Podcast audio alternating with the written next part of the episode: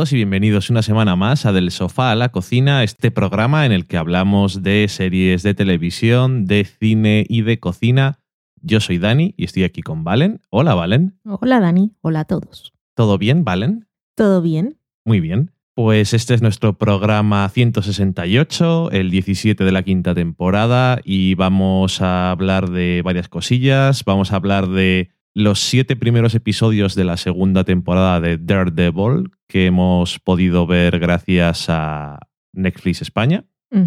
Vamos a hablar de American Crime, que terminó su segunda temporada. También comenzaremos con una nueva sección en la que analizaremos mensualmente episodios de Horace and Pete. Ya os explicaremos un poco más el porqué de todo esto. Loki está de cumpleaños, dos añitos, en los que hemos podido disfrutar de su hermosa presencia. También es destacable eso. Y que no penséis que hemos visto los siete episodios de Netflix del tirón esta mañana antes de publicar. Es que los pudimos ver antes. Ah, es que esto se va a escuchar el viernes. Sí. Sí, nos dieron acceso a esos siete primeros episodios una semana antes de que se estrenaran. En la cata de pelis hablaremos de The End of the Tour y después en la cocina os contaremos nuestra experiencia en un restaurante nuevo de Burgos. Y para terminar, como siempre, en la sobremesa veremos qué nos habéis contado durante esta semana. Y ese es el menú de hoy, que por cierto está súper dedicado a Regla Carmona, que nos hizo una donación a través de PayPal. Se pueden hacer cuando entres a desofalacocina.com. Hay un gatito ahí que está diciendo, por favor, me ayudas, porque como somos un poco pobres, pues vuestras aportaciones nos ayudan a poder ir mejorando en la calidad de nuestro equipo y a poder daros cada vez el mejor programa posible. Y ella nos hizo una aportación estupenda que no nos esperábamos para nada y que le dijimos, pero te has equivocado. ¿Qué ha pasado? Y dijo, no, es la aportación del año. Es divina. Bueno, se lo decimos siempre, así que sabe que no es por interés, que somos sus fans.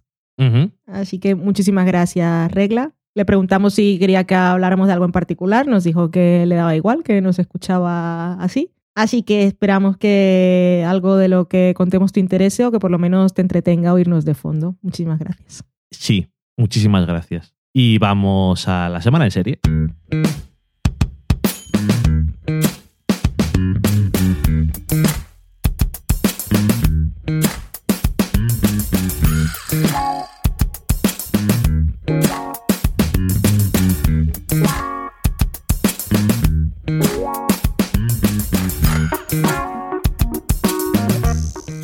Empezamos la semana en serie hablando de la segunda temporada de Daredevil.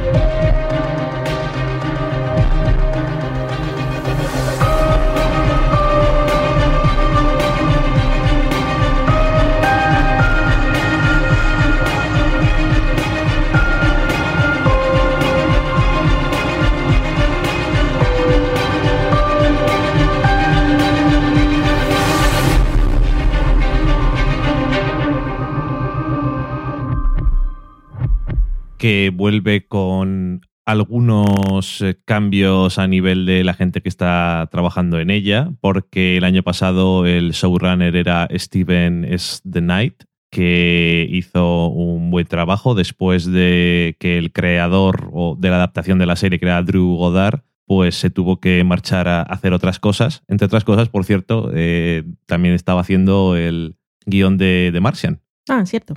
Y este año los showrunners son Doug Petrie y Marco Ramírez. Eh, Doug Petrie, que es otro del campamento Whedon, igual que Drew Goddard y Steven de, de Knight.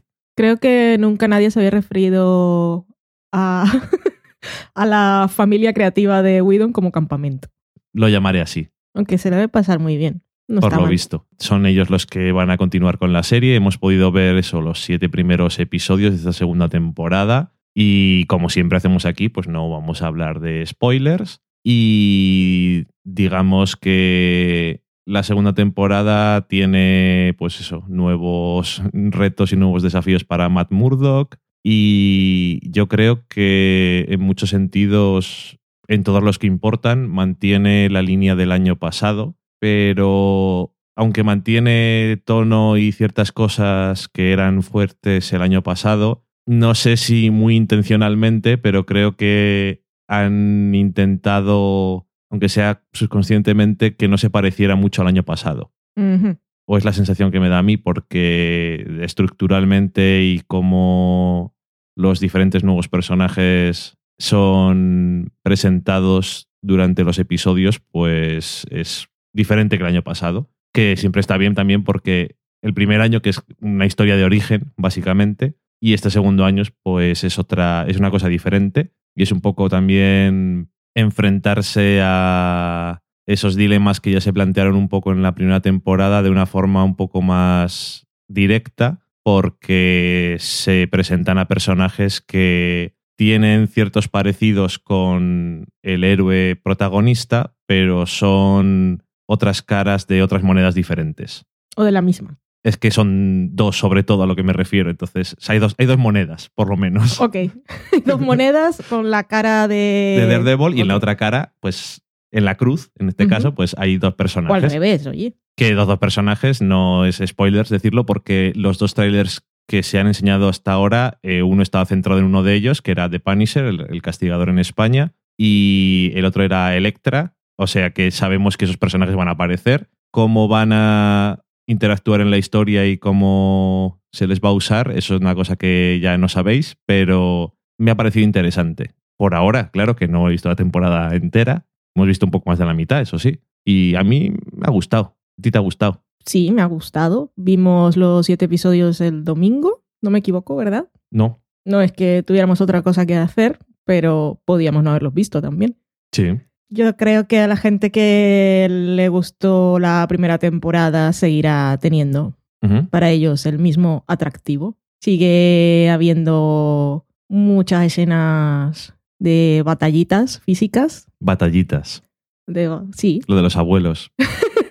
varias escenas de, de, peleas, puñetazos y patadas voladoras, bastantes, que en eso noto mucho la diferencia con Jessica Jones, que no va de eso. Aquí sigue habiendo. También seguimos teniendo una escena espectacular como la que hubo en el cuarto episodio de la primera. Bueno, la famosa escena del pasillo en la primera temporada. Pues aquí tenemos una similar, diremos. Ok. Bastante más larga, me parece, no estoy segura. Y sigue siendo muy oscura, eh, sobre todo a nivel fotográfico. que, que si te pones no frente a la pantalla, pues a veces cuesta ver. Ok. Hay que estar frente a la pantalla. Y no, está muy bien. Yo, como no conozco nada de la historia de Daredevil, pues los personajes de los que tanto se hablaba durante la promoción, Electra sabía que habían hecho una película y salía con Ben Affleck, pero no sabía nada más. Y el otro, pues tampoco. Así que cuando aparecen aquí me sorprende cómo los utilizan, pero básicamente bueno, no tenía ni idea. Quitando que no tenía ni idea, me parece bastante interesante lo que nos cuentan, lo que hace reflexionar a los personajes y al mismo Matt Murdock, que se encuentra ahí siempre, bueno, ya habías utilizado bien el símil de la moneda, porque él se encuentra reflejado de alguna forma con ellos o en ellos y no le gusta. Me gusta mucho esta temporada el personaje de Karen, que ya vimos la temporada pasada, que al principio pues, parecía que era la tercera del grupo y ya está, pero tenía una historia propia. Y en esta segunda temporada, ella, ni ella ni la serie se olvidan de su punto de giro, o su punto de giro, no, su, su momento climático la temporada pasada. Y aparte, pues desarrolla otras cosas muy interesantes. Y además, una cosa que está muy bien es que veremos juicios, que son abogados y no habíamos visto esa faceta, así que está muy bien. Sí, ahora que mencionabas lo de Karen, lo tenía abierto ahí en una pestaña, como dices tú, para decirlo ahora si no lo comentabas, que me alegro de que, quiero decir, el equipo creativo, aunque tenga un nombre diferente al mando, sigue siendo del mismo estilo que el año anterior. Y lo malo que tienen estas, estas series, que son un éxito la primera temporada, es que a veces cuando repiten y pueden tener una segunda, intentan repetir el éxito y ven dónde está el éxito donde no lo estaba. Ajá. Que es lo que hacía que funcionara, no es. Y no se olvidan de Foggy ni de Karen, aunque se introduzcan dos personajes que esos son más del estilo de encontrarse con Matt Murdock cuando tiene máscara que cuando no la tiene. Y en este caso se ve que sigue usándolos y usándolos bien. Y podía haber sido un error pensar que solamente había gustado pues por algunas escenas de acción, que estaban muy bien, la verdad. Tampoco se olvida de que eso también gusta, pero no se olvida de que las otras cosas son las importantes, porque si lo demás no es fuerte, las escenas de acción te dan igual. Sí. Y yo creo que mantiene muy bien eso, las cosas que hicieron bien el año pasado. Creo que esta temporada, más que la anterior, bueno, en la anterior teníamos mucha historia de Matt y del señor Fisk, se llamaba el malo maloso. Y esta temporada le está dando oportunidad de brillar con sus propias historias a los otros personajes, incluso a los nuevos. Y Matt está como esta temporada cada vez más atrapado por sus dilemas ético-morales. Y lo veo ahí, luchando mucho. Quería comentar dos cosas que me gustaron, que no tienen nada que ver con trama y tal. La mención que se hace a Jessica Jones, Ujú. así como muy random, me parece bien, así están intentando que la cocina del infierno no sea tan enorme, aunque no es gran cosa. Bueno, dos a la serie, porque, spoiler, aparece el personaje de Rosario Dawson, que es el, ese sí es el, el punto de unión de las dos series de verdad, ya se menciona un personaje y luego otro personaje hace mención a Jessica en particular. Y lo que más me ha gustado de los siete episodios que he visto, es algo que me hizo mucha gracia, pero es que aparte me parece de una astucia y una inteligencia maravillosa. Y él está Matt Murdock con un personaje que ha descubierto su secreto y él le dice que cómo lo ha sabido sin quitarle la máscara. Y ese personaje le dice, tu culo se reconoce muy fácilmente. Y eso es verdad, porque una cosa que comentábamos el año pasado con, con las Slayers, por ejemplo, teníamos ahí el grupo de Telegram, era el atractivo de la posadera. La señor posadera. Muy bien. que se ve bien cuando están las peleas. Yo a veces me pierdo entre puñetazos. Si se pone muy gore ya no miro, pero cuando están las peleas y cierro los ojos y miro, mi eje, el ancla, va siempre ahí y digo, ah, vale, ya sé quién va ganando o va perdiendo. Muy bien. Es un comentario muy interesante. I know. Nunca está de más. Siempre hay gente que le interesan esas cosas. Oye, pero que estuvo gracioso. Sí, sí, desde luego. Y bueno, no mucho más. Yo creo que cuando termine la temporada y podamos ver eh, los seis episodios que nos quedan, pues comentaremos, me imagino que la semana que viene, probablemente, a saber eh, qué tal nos ha parecido la segunda temporada. Pero yo creo que por ahora va muy bien. Lo que pasa es que creo que es importante ver cómo se resuelven ciertas cosas que están puestas en marcha. Está todo en marcha. Es sí. Entonces, eso.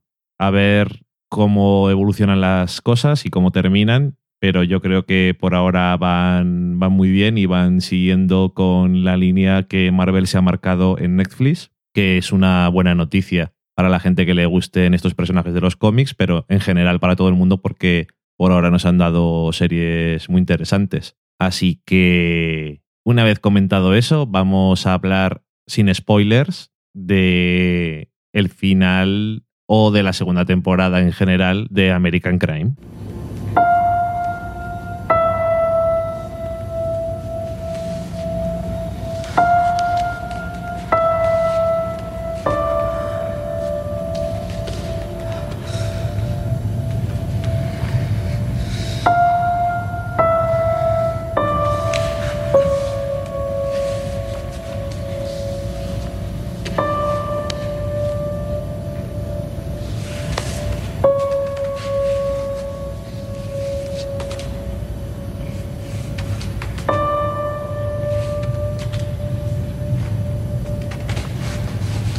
Se ha acabado ya la segunda temporada de American Crime, esa serie que no podemos entender que se emita en abierto. No por los temas que aborda, porque ojalá muchísimas más series en abierto se dedicaran a explorarlos y a reflexionar sobre ellos, sino precisamente por el tono y el estilo de la serie, que no, no parece. No sé de audiencias cómo ha ido nunca, en realidad. No sé, pero la crítica la quiere. Sí.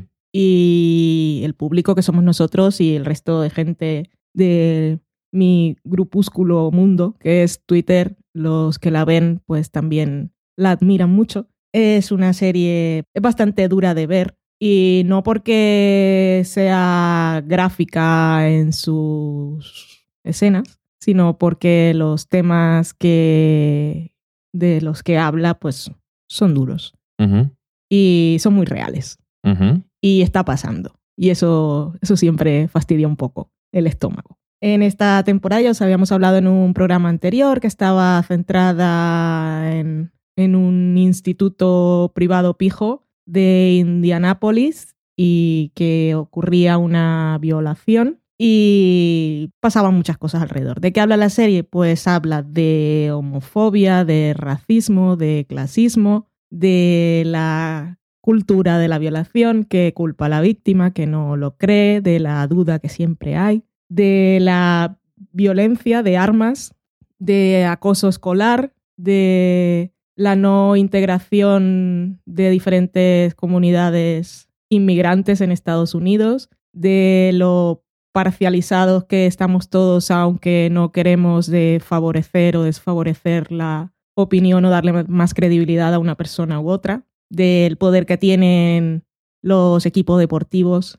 a todas las escalas en Estados Unidos, desde, desde el escolar hasta, por supuesto, el profesional, del poder del dinero, etcétera, etcétera, etcétera. Y el poder de las redes sociales También. y de Internet en el mundo que vivimos. Y de las drogas, y esta serie pues trata durante toda la temporada estos temas, centrándose en unos personajes, mostrando puntos de vista de todos los actores. Por actor no me refiero a los actores que interpretan personajes. Ok. Sino a los que actúan. Sí, los que forman parte del problema. Y ahora que digo del problema, una cosa que no hace la serie es darnos solución ni respuestas a nada de lo que ocurre, sino como básicamente es una radiografía de todos los puntos de vista de que las personas muchas veces no actúan con mala fe, sino que realmente creen que tienen la razón y cómo todos pueden estar contando su verdad. Y quiero un final muy abierto, que he leído que era lo mismo que hacía en la primera temporada. ¿Qué es eso? Que lo que plantea, esos conflictos que plantean los primeros episodios, no penséis que luego va a haber un flashback o vamos a conocer la verdad absoluta, sino que deja en manos del espectador no tanto encontrar respuestas como reflexionar las problemáticas, creo yo. Y lo hace de forma muy. con mucha sensibilidad, pero también manteniendo distancia. Y, y, lo dije la primera vez que hablamos de la serie y luego lo a destacar, la realización me parece fabulosa, me encanta el uso de la cámara, el punto de vista, el montaje y el sonido. Es que es fantástico. Es muy curioso cómo es una serie que estás viéndola y según avanzan los episodios y vas descubriendo cosas de los personajes o actúan ante ciertas cosas, ves nuevas facetas de su personalidad y de su forma de ser que no habías visto antes y en muchos casos cambia tu opinión hacia ellos o se te van revelando cosas y te hacen reflexionar más sobre por qué hacen lo que hacen o por qué piensan lo que piensan. Y yo creo que eso es una buena medida de que es una serie que sí que construye a personajes bastante tridimensionales y reales. Que por cierto hay un episodio en el que aparecen dentro del montaje entrevistas con personas reales relacionadas con cosas de las que se está hablando aquí. ¿A ti eso te gustó como recurso? Me gustó sí como recurso porque le daba más, mm, más veracidad a lo que se estaba hablando. O sea, la serie no solo es realista, sino que te está demostrando con hechos que es una realidad que se vive a diario y no me pareció para nada forzado ni me sacaba del episodio. De alguna forma me pareció súper natural y fantástico que estuviera allí. Es que de alguna forma, no, a mí tampoco me sacó del episodio, pero que era curioso porque de alguna forma las, los testimonios estaban hablando de lo mismo que estaba pasando en la serie, entonces realmente te lo sentías muy conectado. ¿Ha habido gente que ha dicho que le sacaba o qué? No, no he leído nada, pero ahora que dices si ha habido gente que ha dicho cosas, tenemos un comentario que nos dejaron en Facebook y creo que es un buen momento para sacarlo, que es de Joan Bregolat Borgas, que nos decía precisamente que ese episodio le había gustado mucho y que lo había emocionado. Mira, y yo creo que otro tipo de serie a lo mejor no se podría salir con la suya a la hora de utilizar a personas reales, pero en esta serie no te canta, sino que es eso, lo ves como un recurso más para darte más fuerza a lo que se está contando y que, como dices tú, te haga reflexionar porque al final de la temporada puedes decir, hay muchas cosas que no sabes qué ha pasado o si lo ha hecho una persona o lo ha hecho otra o lo que sea, pero realmente no es lo importante, sino que lo importante es lo que dices tú, que es más la reflexión sobre las problemáticas y a qué extremos llega la gente, sea quien sea, para eh, cuando se enfrenta a ellas y que es una cosa que afecta a todo lo que hay alrededor. Sí, la verdad es que ha sido una temporada de lo más interesante y que ya lo decía cuando hablamos, habíamos visto hasta el sexto episodio, que no sabía exactamente cómo iba a continuar la serie o cuál era el camino que tenía en los primeros episodios, pero no me ha parecido en ningún momento que estuviera estirando nada sino que todos los episodios estaban pasando cosas relevantes, eh, importantes y que merecía la pena que se exploraran. Y la verdad es que me ha gustado mucho. Me ha sorprendido porque sabía, ya dijimos que el año pasado vimos el primero solamente, no nos apeteció demasiado, no porque fuera mala ni nada, todo lo contrario, tenía muy buena pinta y parecía muy interesante, pero no llegábamos a interesarnos del todo. Y este año nos interesó más por la temática, aunque haya mantenido las demás cosas que le hacían bueno el año anterior. Y no sabía si me iba a gustar o no, pero me ha gustado mucho más de lo que pensaba al final. Y si hay gente que no la ha visto, yo sí que la recomiendo bastante. Sí, recomendada y la, puedes ver varios episodios. Son de esas series que dices, uy, pero eso no puedo ver varios seguidos porque me deprimo. Pues está tan bien hecha. Y un comentario que no es para nada gafapasta, pero tengo que decirlo, al margen de todas las maravillas de la serie, El Señor del Bigotillo, me da mucho repeluco. Vale. El bigotillo, básicamente. Ok. Por ahora vamos dos de dos en series que has dicho cuando hemos terminado. Por cierto, falta un apunte final. Es que no veo cómo introducirlo en la valoración. Sí, la verdad es que antes eran culetes y bigotillos, no sabíamos cómo meterles. En fin, dicho eso, vamos a pasar a una mini sección dentro de la semana en serie. Esto podría ser el intermedio. ¿El intermedio? ¿La quieres llamar? No, pero es entre la semana en serie y la cata de peli. Pues la vamos a llamar el intermedio porque además viene bien teniendo en cuenta la serie de la que vamos a hablar. Igual por eso. Tiene intermissions, intermedios. Y vamos a hablar de Horace and Pete, que es una serie que ya os comentamos el primer episodio pero que vamos a comentar mes a mes como una de las recompensas que ofrecíamos a la gente que nos ayudó en Berkami a poder sacar adelante nuestro libro. En este caso es Daniel Roca, así que es una sección patrocinada por el señor Daniel Roca. Sí. Y nos dijo eso, que comentáramos esta serie dentro de, de su sección.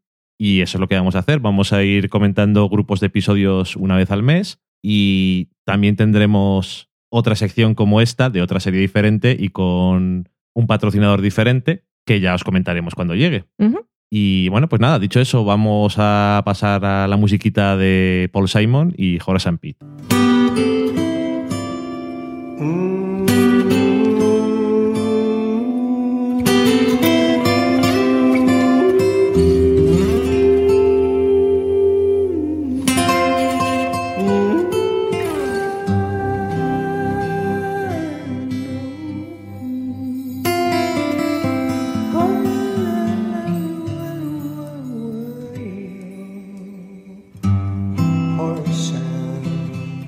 Concretamente, vamos a empezar en este primer comentario hablando de los cinco primeros episodios que conforman lo que Louis dijo que era el primer acto de la serie. Todo esto también lo explicó muy bien Val en, en el programa pasado al final, anunciando que íbamos a hacer esta sección. Y si se cumplen tus previsiones o Y si se- cálculos. O, o tus cálculos, si la serie eh, se encajona concretamente en esas cosas, pues tendremos un, ese primer acto con cinco episodios, un segundo acto con diez y un tercer acto con otros cinco episodios. Sí. Para los que no la han visto y se quieran interesar y quizá no escucharon el programa pasado, vamos a contar antes de empezar un poco Sí, qué es esto. que eh, Horace and Pete es una serie que ha creado, guionizado, dirigido y es uno de los Y actores distribuye. Protagonistas, es distribuidor, productor, Louis C.K., el One Man Band, este señor que va con el martillo y los platillos así detrás, hace todo él. Y jefe de prensa que también envía, los emails. Sí, también. A veces se le va un poco más y otras veces se le va un poco menos. es una serie que él distribuye a través de su página, que vende directamente, no tiene restricción global, te puedes bajar las veces que quieras, puedes verla con streaming y mm, Tiene subtítulos en inglés. tienes títulos en inglés. Hemos visto hasta el episodio 7, el 7 no tenía. Igual sale después. Igual salen después. Ahí está, la serie nos centra en un bar. Valen, creo que lo definió bien como que era como Cheers, pero un poco más depresivo todo. Y el otro día vimos la entrevista de Louis Sí. C.K. y dijo exactamente lo mismo. Por lo tanto, diremos que Valen tenía la idea correcta. Que eso también decir que Louis no habló de esta serie No, no fue hasta promocionada. la primera vez que habló de ella fue en ¿qué, qué Late Night fue? Eh, el programa de mm, Jimmy Kimmel en ABC. Y ya llevaba varios episodios. Sí, ¿no? sí, ya ah, cinco o seis episodios. Entonces, eso, que mm, el día que salió, que fue el 30 de enero de 2016, para los que vengan del futuro, nos mandó un email y dijo, a los que otras veces les hemos, le hemos comprado otras cosas de su página, como algún monólogo suyo o lo que sea, y el email decía, el primer episodio de Horace and Pete ha salido, aquí puedes comprarlo, Hola, ¿qué hace? vale 5 dólares, adiós Literalmente. ya está, no ponía nada más. Él comenta que había gente que le decía, mándame clips, enséñame imágenes, quiero saber si me gusta. Y dijo, no, no quiero. es un poco así, ¿no? Que dice, ¿por qué no nos intentas convencer? Es que, según él, no quiere, ya que se ha liberado de la máquina, dice que no quiere tampoco que la serie la vea gente a la que eh, a él le va a quedar la percepción de que les he engañado para que la vean a través de la promoción y lo que sea, sino que, que la veas, si te gusta que sigas viéndola, pero si no, pues ya está. Nadie te ha engañado para verla, por decirlo de alguna forma. Sí, muy honesto por su parte. Sí. Y, y bueno, eso apareció y, y lo vimos, comentamos el primer episodio aquí. Y eso es sobre este bar de gente que bebe cuando todavía es de día, Alcohólicos. de gente que está en la barra todo el rato y la gente habla de muchas cosas diferentes, pero los protagonistas más eh, importantes son Horace and Pete, que son los que dan nombre al bar y así lo han hecho durante 100 años. Gente que se llamaba Horace y gente que se llamaba Pete, de la misma, de la misma familia, han ido dando el nombre. Y en este caso, los dos hermanos Horace and Pete son Louis C.K. y Steve Buscemi y son los que son ahora los dueños del bar. Y bueno, pues conocemos a diferente gente de su familia, los diferentes parroquianos, pero básicamente es, sobre, es una historia sobre la familia con diferentes escenas de gente que va entrando al bar y que de vez en cuando pues sueltan alguna cosa que le apetece comentar a Louis C.K., como el que no quiere la cosa. Y bueno, eso es la serie. Si no lo habéis visto, yo y Valen también os la recomendamos Mucho. pero eh, está grabada con multicam como si fuera así, de Big Bang Theory o Friends, pero no tiene público en directo, es más como una obra de teatro y no es una comedia, aunque tenga cosas graciosas a veces. Es más un drama, básicamente, aunque tiene, tiene humor. No lo puede evitar tampoco. Pero no tiene ni estructura ni ritmo de comedia. No, en absoluto. Los episodios son de duración variada, entre 50 y algo y 30, Ujú. O sea que cada día, cada semana salen los sábados. Y de estructura variada también. Y de estructura variada te puedes encontrar pues con lo que sea. No sabes. Si no lo habéis visto, vamos a hablar con spoilers de los cinco primeros episodios. Nosotros hemos visto ya hasta el séptimo episodio, pero vamos a intentar centrarnos en eso, en los primeros cinco episodios. Y el mes que viene, o dentro de un mes, hablaremos de los siguientes cinco o como veamos. Poco a poco iremos comentando la serie completa esta temporada. es nuestra eh, misión. Es nuestra misión. Por eso nos han pagado. Así que los que no lo hayáis visto, os esperamos en la cata de pelis. Y a los que os vais a quedar, pues vamos a hablar de Horace Pete. Cuéntame, Valen. Hablamos ya del primer episodio y yo creo que, aunque es el episodio que presenta la serie y los personajes, el concepto no es el mejor episodio de la serie por ahora. No. Y yo creo que es una serie que, y no me lo parecía en el primer episodio, incluso en los dos primeros, que va ganando con acumulación mucho. Los personajes les tiene muy. y la historia la tiene muy clara Luis C.K., me da la sensación. Y el primer episodio es como muy. Mirad las cosas que hay, los conflictos principales, que el conflicto principal al final en la superficie es el hecho de que el bar se puede vender o, o no, que hay dos posiciones diferentes. Silvia, que es eh, la hermana de Horace, y bueno, iba a decir de Pete, pero ahora ya sabemos que no. Lo eh, sabemos en ese primer episodio. Ella quiere vender el bar porque necesita dinero. En principio, simplemente es porque ¿para qué estamos con el bar? Y obviamente no es un negocio. Si no es un negocio, os veo muy mal. Y el edificio, porque ellos también tienen el piso de arriba, a lo mejor, yo qué sé, se eh, tiene el edificio entero, llámalo X, pero que valdría un montón de dinero. El aire. En un episodio se dice que eh, obtendrían como 6 millones de dólares. Sí, porque venden el aire. O sea, pueden construir hacia arriba. Es un. Es verdad, que lo comentan también. Es un edificio bajo y una vez que tiras eso, pues puedes construir encima. Y el otro lado, pues en principio Horace dice que no, que no quiere venderlo. Pete eh, tampoco quiere vender. Y después, cuando se nos revela que Silvia está enferma de cáncer y que necesita dinero para sus tratamientos, pues eh, Horace se ve un poco ahí en el medio de las cosas. Es un poco el conflicto principal. Lo que pasa que eso se nos va revelando a lo largo de todos los episodios. Pero yo creo que eso, que aunque es muy sobre. es muy, muy sobre la familia. Y me gusta porque suele también tener episodios en los que se centra en un personaje, como por ejemplo uno de los que no vamos a hablar hoy, que se centra en Pete, pero por ejemplo el segundo episodio ya tiene un poco más de importancia el, o se le da un poco más de tiempo al personaje de Marcia, que en el resto de episodios en general no es muy, no es muy importante, no, no tiene mucha presencia, simplemente está ahí y ahí tiene, en ese episodio tiene como más una oportunidad para ella. El tercer episodio, obviamente, es un episodio que está muy centrado en no solamente en el personaje de la exmujer de Horace, sino en la historia de la relación entre los dos. Pero sobre todo eh, es ella, aunque no vuelve a salir por ahora. Esperemos que vuelva a salir. Y luego el primer acto, esto es review así en general, termina con el quinto episodio que empieza un poco así, que te deja un poco catacroker, porque de repente ves a los personajes volviendo al bar del funeral de Uncle Pete.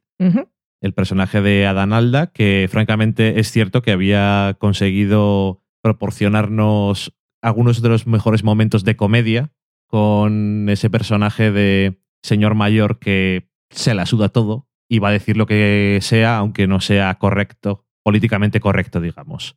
Sí, en, la podcast recuerdo que Gus decía que el personaje de Alan Alda se parecía mucho a uno que tú quizás te acuerdas más, eh, aunque no hemos visto la serie, pero hemos visto alguna cosa y nos lo comentaba María, creo también. La serie esta clásica que es All My Family, que salía un señor que, Archie Bunker. Sí, que también se permitía decir todas las cosas incorrectas del mundo, en el caso porque era súper comedia. Que All in the Family fue un hito en la televisión americana porque hablaba de un montón de cosas súper importantes, de racismo, de, bueno, de muchas cosas, que lo hacía, era una comedia, pero tenía esos temas serios, pero lo hacía también usando a ese personaje que es mítico porque era lo puto peor. Sí.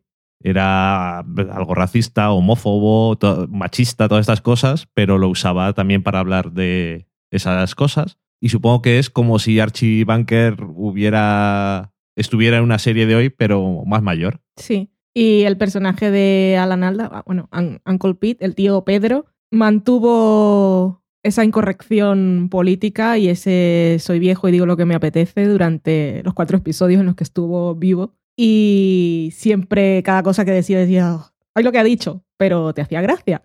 Aún con todo lo que dijera, pues decía, no, no puede ser, no lo puede estar diciendo nadie. Y incluso en el cuarto episodio, que hay una conversación entre él y Pete, en el que están hablando del sexo oral, y Pete está diciendo que eso está muy bien y complacer a la mujer y tal, y, y al tío Pedro le parece el puto horror.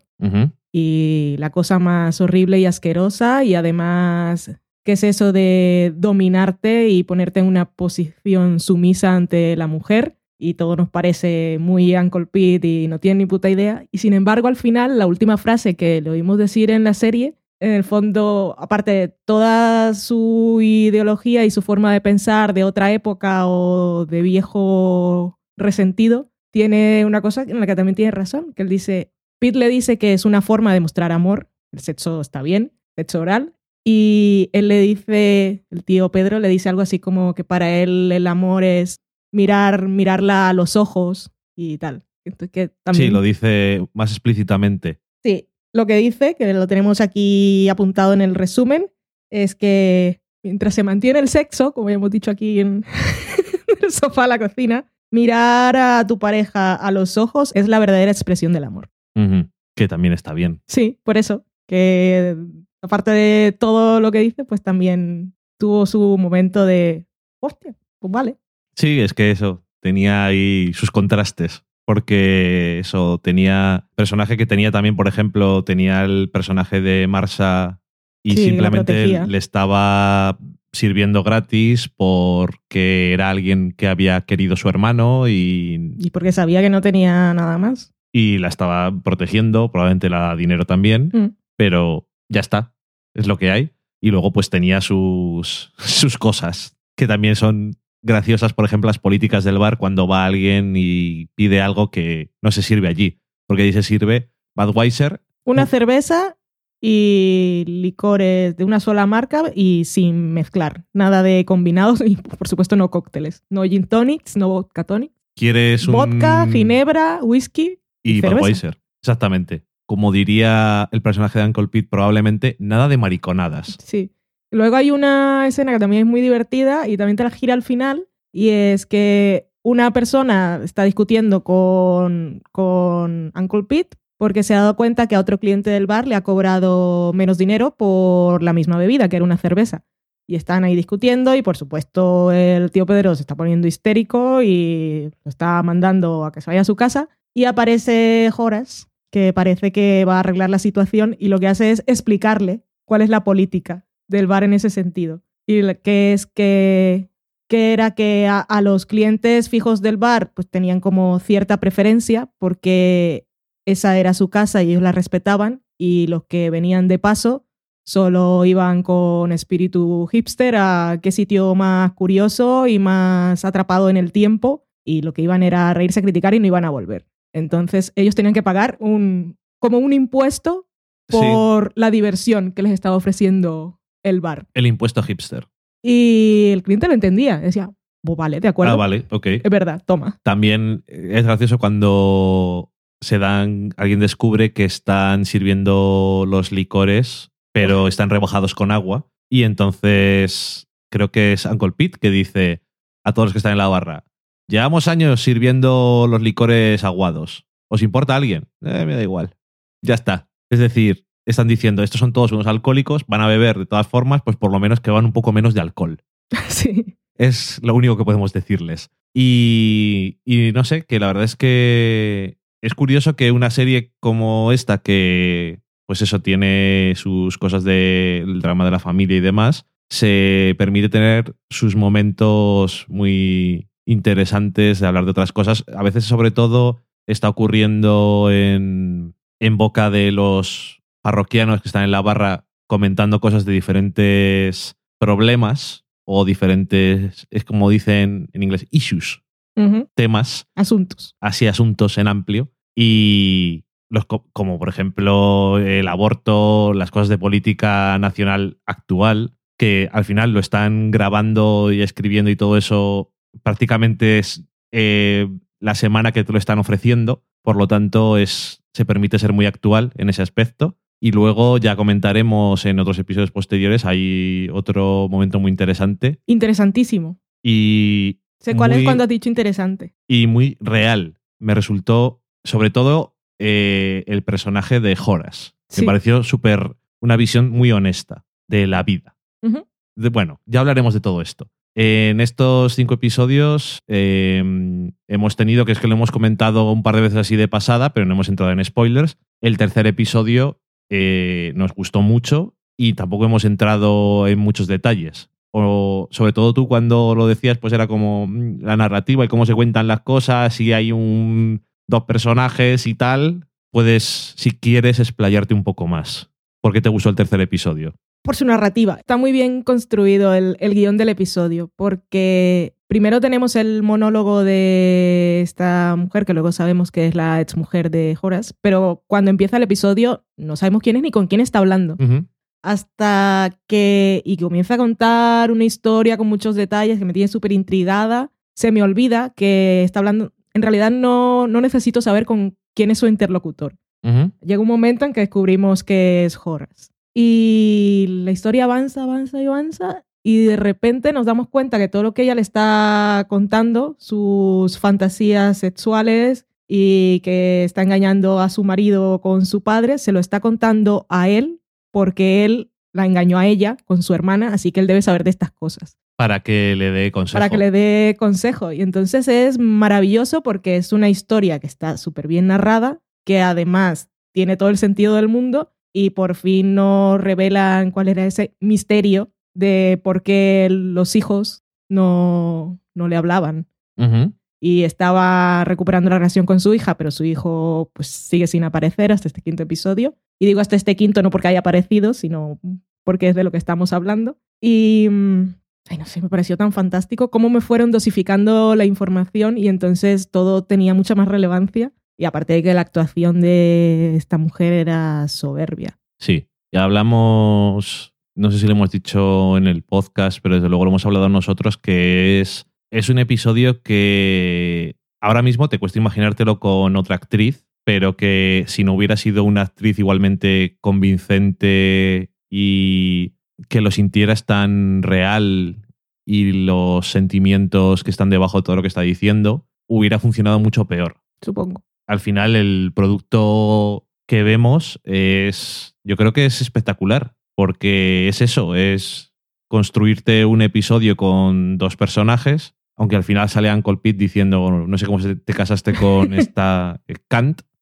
pero es, es genial, la verdad. Y además no te lo esperas para nada porque no sabes qué es lo que está pasando. Los dos episodios que has visto antes no se parecen a eso. Y yo supongo que aunque en los dos primeros episodios te parece como más convencional en narrativa y en uso de cámara y todas estas cosas, con los episodios vas viendo diferentes cosillas que son un poco los que hemos visto Louis, sabemos que le gusta mucho también el tema de la narración a través de las imágenes y es una serie un poco más surrealista, decirlo de alguna forma. Y yo creo que también se va poco a poco filtrando esa sensibilidad. Incluso en el segundo episodio Sí. empieza con una fantasía Que no sabemos que es una fantasía que en no ese sabemos que es una fantasía y que después termina en una eh, de Horace con Marcia y que después termina en la escena de los dos en el sofá, que también es parte de la fantasía, pero es muy cómico porque eh, ni siquiera es muy triste para Horace porque ni en la fantasía es capaz de hacer las cosas bien. Hemos visto do, eh, en los primeros episodios un par de escenarios, pero hemos visto alguno más. No mucho, la verdad, pocos escenarios muy diferentes. En el segundo episodio, por ejemplo, tiene una escena en exteriores, En un banco. en un banco de un parque. que hasta ese momento solamente hemos visto el bar y la ni la habitación. O sea, hemos visto el salón casa de arriba. En el segundo episodio empezamos dentro de la habitación de Horace. Luego está la escena en el exterior.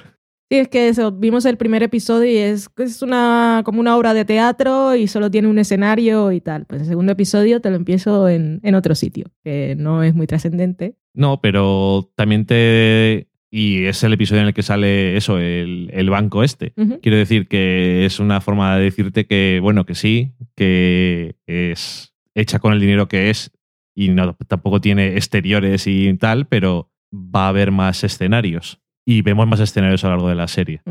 Y es una historia que está contada básicamente a través de diálogos. Se habla mucho en la serie, pero me gusta porque cuando llegamos a al final de este primer acto, tal como nos ha indicado su propio creador, ya sabemos muchísimas cosas de los personajes y cuáles son sus parentescos y cuáles son sus problemáticas y sus fantasmas del pasado y sus conflictos. Pero todo esto lo hemos ido sabiendo poco a poco y siempre nos lo revelan a través de conversaciones con otros personajes que cuando aparecen no, saben, no sabemos quiénes son.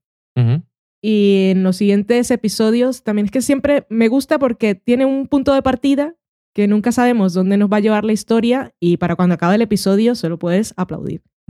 Eh, al final hemos dejado este primer acto con ese momento en el que Horace plantea que hay, hay dos cosas que se pueden hacer, o vender el edificio o no venderlo. La problemática es que Silvia necesita el dinero porque tiene, un, tiene cáncer, tiene que pagar su tratamiento. Y la otra cosa es que Pete pues tiene una enfermedad mental, nunca ha conocido otra vida que sea la del bar y de esas personas que aunque vendas y le des dinero, si la sacas de allí te sientes mala persona porque por mucho dinero que le des lo estás desamparando porque para él esa casa es su mundo, es Sí. un poco room. Y no tiene la trabajo. gente de ahí es su familia, nunca ha hecho otra cosa. Y entonces se plantea la, una tercera posibilidad y es que ella vaya a vivir a la casa de encima del bar, por lo tanto la parte de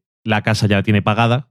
Y aparte pues que les ayude a intentar, ya que no están consiguiendo muchos beneficios, como comentan en muchas ocasiones, tanto el abogado como eh, Silvia muchas veces, que vaya a vivir con ellos y les ayude a intentar sacar adelante el bar y a sacar suficientes beneficios sin tener que venderlo. Y ahí lo dejamos y luego ya, si alguien se ha quedado en el quinto episodio, en el sexto sabemos cómo se resuelve el asunto. Lo dejamos ahí, ya hablaremos de ello. Pero la verdad es que el primer episodio me gustó, hemos hablado de él en otro programa del podcast, pero no sabía cómo iba a ser la serie realmente. Es demasiado punto de partida el primero. Y no diré que me he sorprendido porque yo sé que Luis tiene mucho talento y no hubiera hecho esto si no tuviera una idea de qué es lo que quiere contar y cómo lo quiere contar. Pero bueno, hasta que no lo ves, no lo sabes.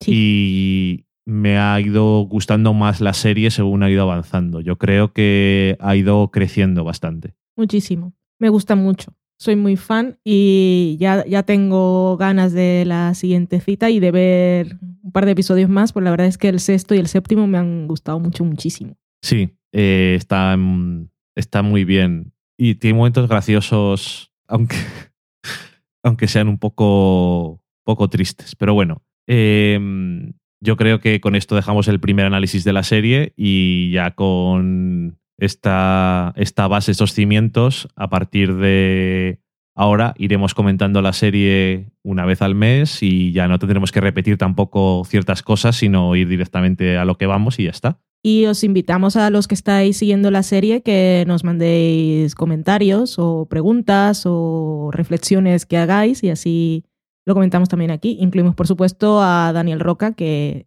sabemos con total seguridad que está siguiendo la serie que también nos envíe sus aportaciones, ya sabéis. No por Twitter, por favor, ni en Facebook, porque lo lee el resto de la gente. Mandarnos un email o audio comentarios. Y así hacemos una conversación más rica y sabrosita. Vale, pues con conversaciones ricas y sabrositas nos vamos a la cata de pelis.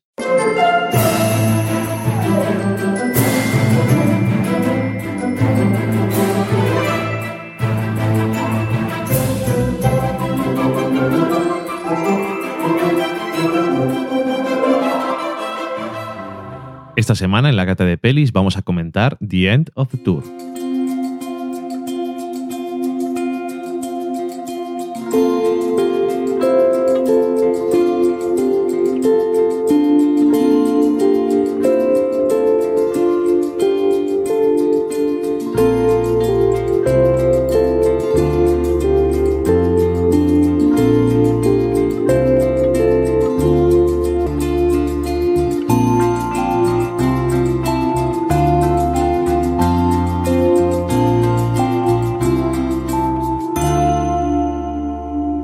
Final de la gira película de 2015 dirigida por James Ponsoldt, que tiene entre sus películas como director de Spectacular Now y Smashed, que esta era una en la que salía el de Breaking Bad, que vi el tráiler y me dio curiosidad, pero después leí críticas de que no era muy buena. Ok.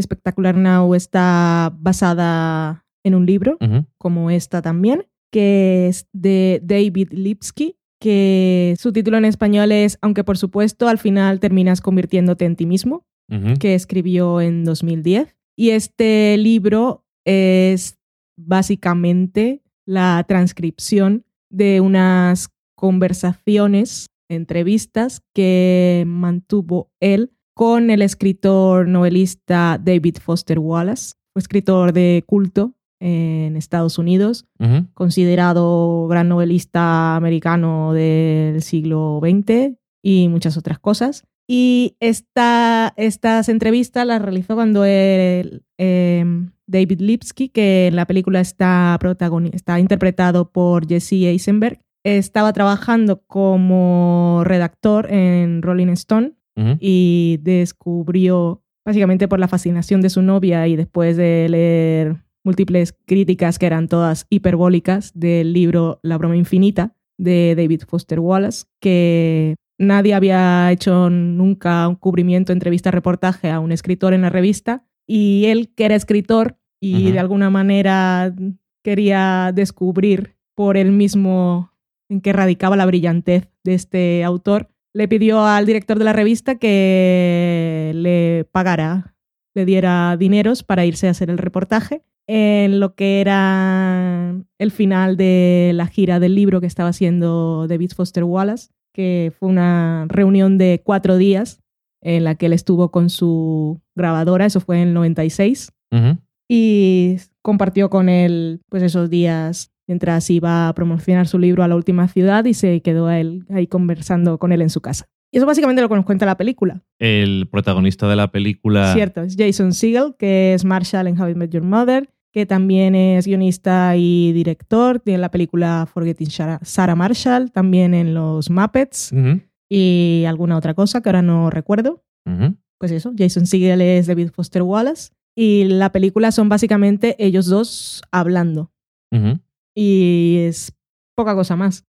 Es una película que es, para mí es difícil de recomendar porque no tiene ninguna estructura narrativa ni es anticonvencional por eso, porque no plantea grandes conflictos, ni hay puntos de giro, ni grandes... mm, no hay clímax, no hay nada, sino es, es una conversación básicamente entre dos escritores y lo que es el genio de David Foster Wallace, que aunque seguramente como todos los genios era una persona torturada, no es en lo que se centra la película. Casi el protagonista parece el personaje de Jesse Eisenberg, con Sí. su complejo de inferioridad porque para cuando él va a hacer la entrevista, él también ha publicado un libro que por supuesto ha pasado sin pena ni gloria y de alguna forma tiene envidia por la fama y el talento de este escritor. El éxito, sobre todo. Y el éxito. Se habla mucho de la fama, que para David Foster Wallace es una cosa que no ha buscado y parece una persona que tiene conflicto con la fama precisamente, porque es una cosa que no le desagrada del todo y si le gusta la atención y si le gusta que la gente pues se haya animado y haya disfrutado ese tocho que escribió de mil páginas, que tú te has leído y seguro que, bueno, has empezado a leer, has empezado a leer, pero seguro que sabes un poco más de cómo es el estilo o, cuál es la historia que nos cuenta. Y eso, que me parece que el protagonista es, es el otro David, que, que es Lipsky. Al final está basado en el libro que él escribió también. Y cómo ve a este personaje y cómo, cómo intenta descubrir quién es y creo que al final no lo consigue. Me gustó la película. Em, la vi porque vimos en las charlas, en las entrevistas esas entre actores que hacían en Variety y salía Jason Siegel hablando y me pareció muy interesante. Eh, es un libro que yo había oído mencionar, pero que en realidad no, no sabía ni de qué iba, ni sabía quién era su autor, ni sabía que se había suicidado, no sabía absolutamente nada, y me pareció interesante. Y lo que me encontré en la película es que podría haber sido sobre él o sobre cualquier otra persona. Ok. Si no hubiese oído aquella entrevista y no me hubiese surgido la curiosidad por leer el libro y conocer quién es este señor, creo que viendo la película no me habría surgido. Mm, sí, no se centra muy poco en el libro, básicamente, o en temas de cómo escribe el libro o cuál es eh, un poco el backstage. Tampoco es una cosa que le importa o que le apetece mucho hablar de ella al personaje de David Foster Wallace. Pero yo, yo me imaginaba la película un poco lo que haría yo si leyese un libro que me gusta mucho y tengo la oportunidad de conocer a su autor.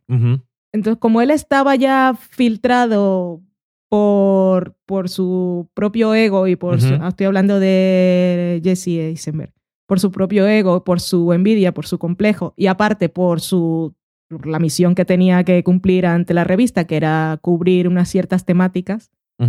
Que fuera un artículo sexy. Sí, sexy. Que es una cosa que. Polémico y ese tipo de cosas. Pero claro, yo me esperaba más una charla entre, bueno, entre escritores, no, porque no lo consideraba el uno, pensaba que era un reportero y ya está. Pero sí lo, lo que, que, era lo que estaba diciendo, lo que haría yo si pudiese hablar con, con el autor de algo, de algo que me gusta. Pasajes, eh, reflexiones, cómo has construido esto, estructura, no lo sé. Claro que también hay que tener en cuenta que es, es un es una pieza para Rolling Stone, mm. que no es una revista literaria, y aparte que es, o sea, es totalmente cierto lo que tú dices, y yo creo que se trata más de la persona que del escritor. Mm. Entonces, claro, si no tienes más referencias, como dices tú, es más complicado no imaginarte la película con cualquier otro. Sí. Simplemente con alguien que ha vendido un libro que tiene éxito.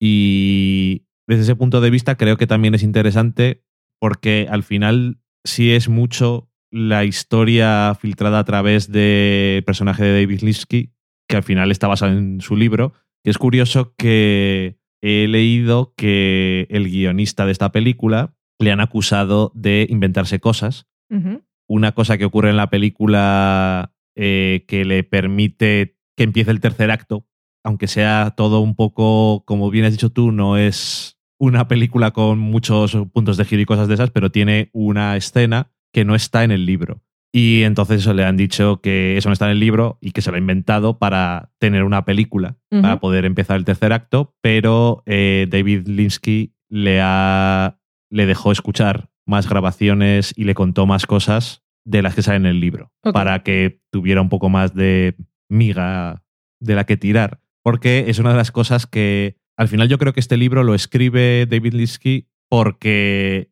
se suicida David Foster Wallace. Y, entonces, y además la entrevista, el reportaje nunca lo publicaron tampoco en la Rolling.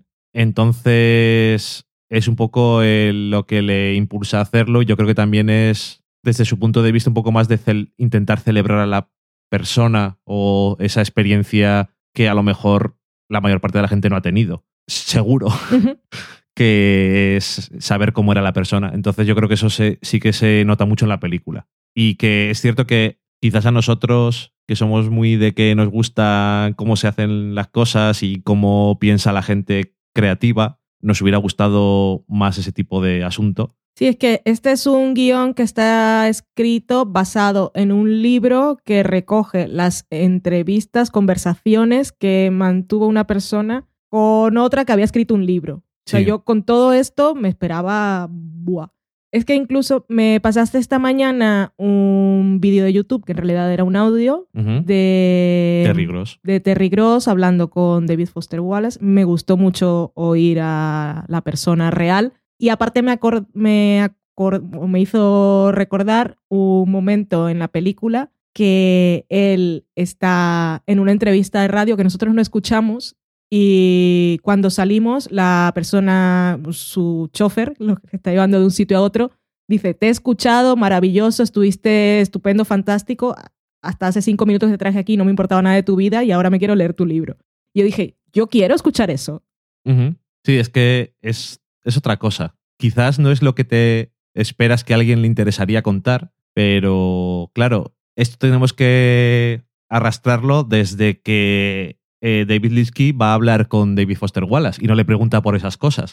Porque a lo mejor hay algo más del libro o lo que sea en, en estas cintas o en el propio libro, pero si no, ha- no hablaron más de eso, sino que hablaron de otras cosas, no se puede hacer una película mejor. A mí no me, eh, me gustan las películas en las que habla gente, me gustan las, mucho las conversaciones y los diálogos. Y creo que es interesante porque sí que establece eso, la relación entre los dos y ese punto de vista de David Linsky de envidia y también un poco de rabia y intentar ver o no intentar ver si es la persona de verdad, sino acusarle directamente de que está ha creado una persona Un personaje. Un personaje para tratar con la gente y no se enseña a sí mismo de verdad.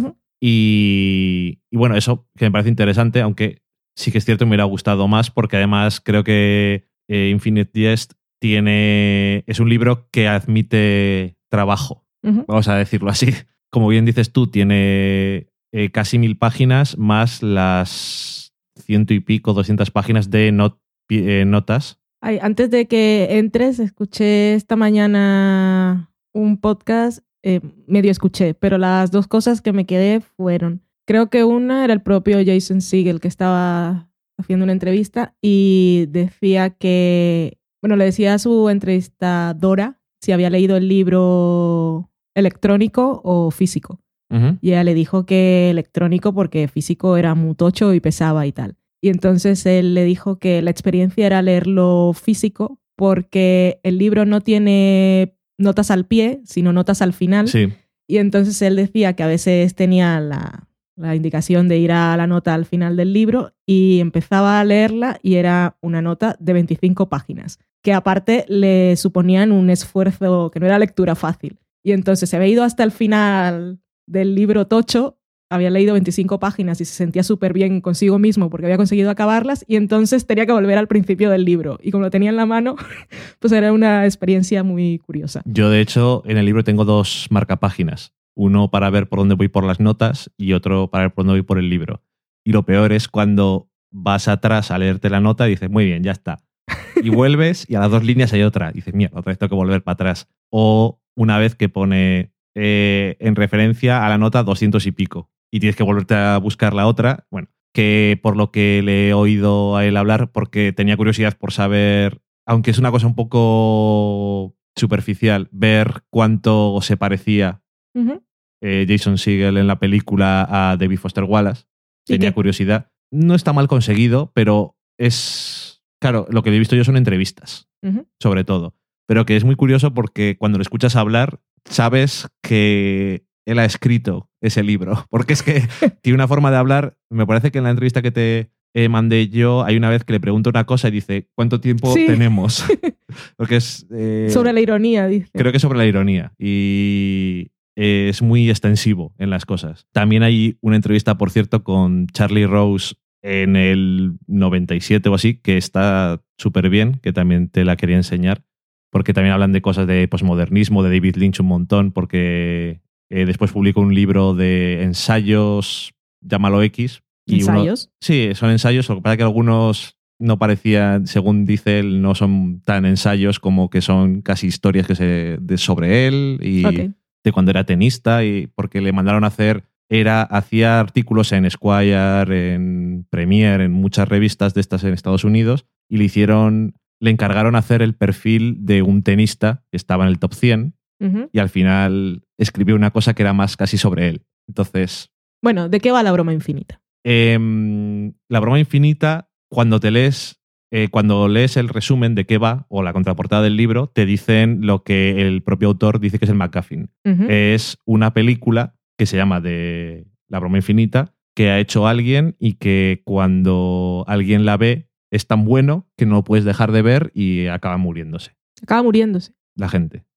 Pero eso es un poco el McGuffin. Es más para hablar de otras cosas. ¿Qué son? Como la adicción, sobre todo la adicción en general. Porque esto se ha escrito en los 90 y tiene una cosa de un sistema de. que se parece mucho a Netflix. Aunque en los 90 era muy complicado imaginarse cosas como Netflix, pero se parece mucho a los cartuchos y se lo mandan cada día y no sé qué, y la gente se pone el cartucho de no sé qué cosa y tal. Tenían eh, en los 90 les costaba imaginarse cosas más como el streaming, pero se parece a Netflix en el sentido de que podía ser. ¿Qué se parece a Netflix? Una cosa que aparece ah. y que digo que se habla de la adicción. Él también habla muchas veces que no tenía televisión en cierto punto de su vida porque si no estaría todo el rato viéndolo. Pero que es una historia em, actual en su momento, es del futuro. Es, es, que había una historia que es, del futuro. Eh, está centrada en el futuro.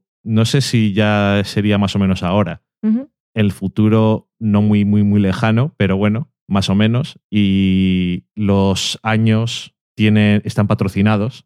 Puede ser eh, el año de Pepsi pues cada año está patrocinado y va sobre eso, la adicción a diferentes cosas, tanto a las drogas, y por eso hay muchas cosas en la película y en general sobre cuál era la experiencia del autor con las drogas, eh, experiencias de adicción a mm, la televisión, aunque no es televisión, realmente lo que hay en este mundo que nos cuentan, sino eso, una forma de cartuchos que tú vas eligiendo qué es lo que quieres ver y cada día te mandan, pues te mandan las noticias si quieres, te puedes suscribir a diferentes cosas y te las van mandando.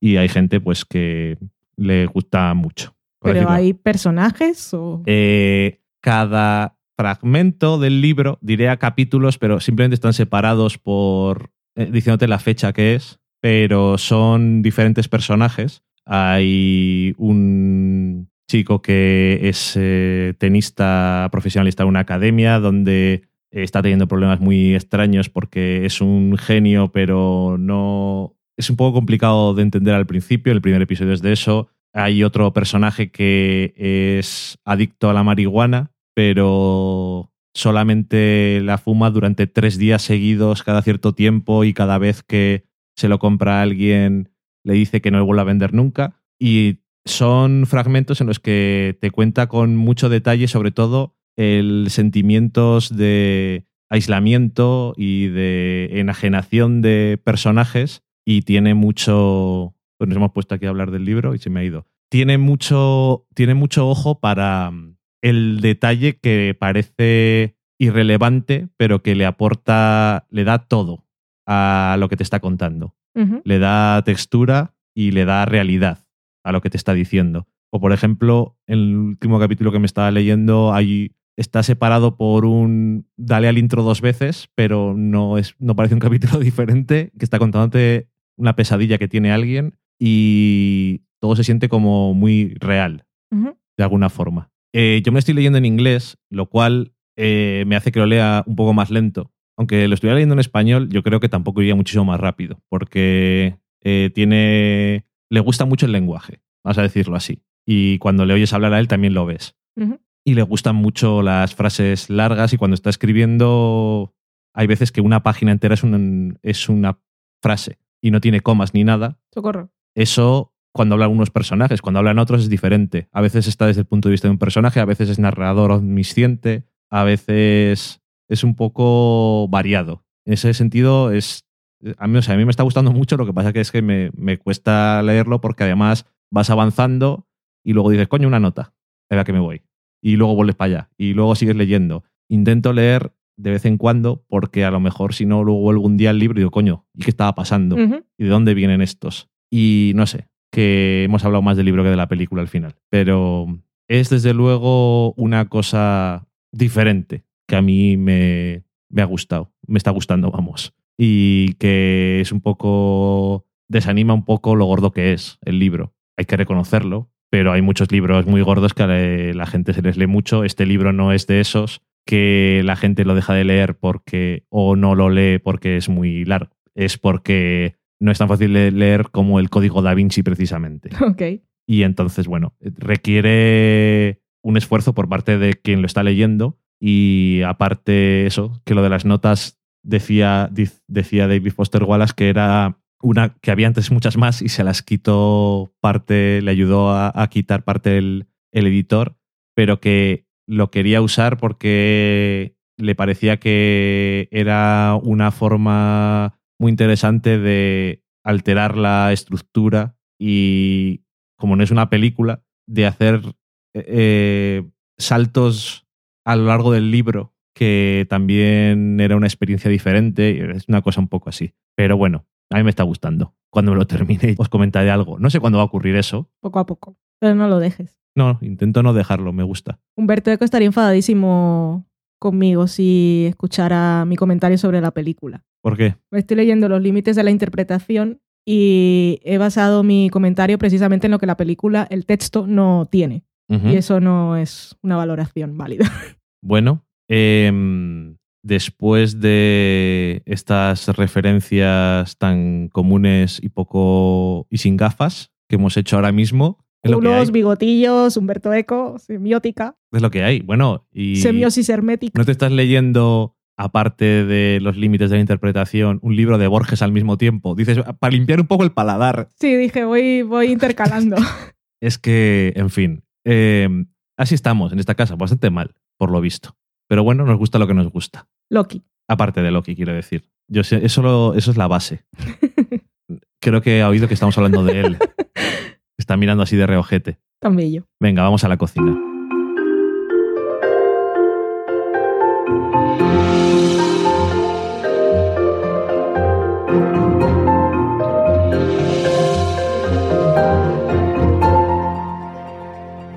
Y esta semana en la cocina, como os he dicho antes, vamos a contaros nuestra experiencia en un nuevo restaurante en Burgos que tuvimos la suerte de poder ir antes de que abriera, invitados, que eso siempre hace ilusión. Sí. Y el restaurante se llama La Jamada. ¿Y dónde está exactamente? ¿Cómo es la calle? La dirección legal es Plaza del Miocid número 4, que es la que aparece en todos los sitios, pero la entrada es por la Plaza de la Libertad. Muy bien. Eso tanto para los que sean de Burgos, que no sabemos, alguno hay, Sí. pero no muchos. Pero también para los que no sean de Burgos y pasen por Burgos un día y digan, a mí me han dicho que este sitio está muy bien. Todavía no lo hemos dicho, pero está muy bien. Eh, además, eso que yo eh, pensábamos que íbamos a la presentación un poco a que nos enseñaran Rollo cóctel. a ver qué tipo de comida van a poner y tal. Pero era de no, sentaos y pedid. Y yo, pero- Era como el ensayo de las bodas. Sí. Entonces nos sentamos, nos dieron la carta y dijimos, joder, ¿qué pedimos? Porque queríamos probar varias, un poco de variedad, igual pedir un poco una cosa de más para probar más cosas. Tenía poca suerte que tu acompañante era yo y no pedimos más cosas porque es que a mí no me caben y dejar comida allí me parecía feo. No, a mí me parecería horrible. Pero, Pero, no tenía poca suerte porque vinieras tú conmigo. Ya, pero si hubiese ido con otra persona, pues habréis pedido más. O menos cosas porque a esa otra persona no le gustan. Bueno, yo qué sé. En fin, no hemos venido a hablar de eso. No me hagas discutir contigo.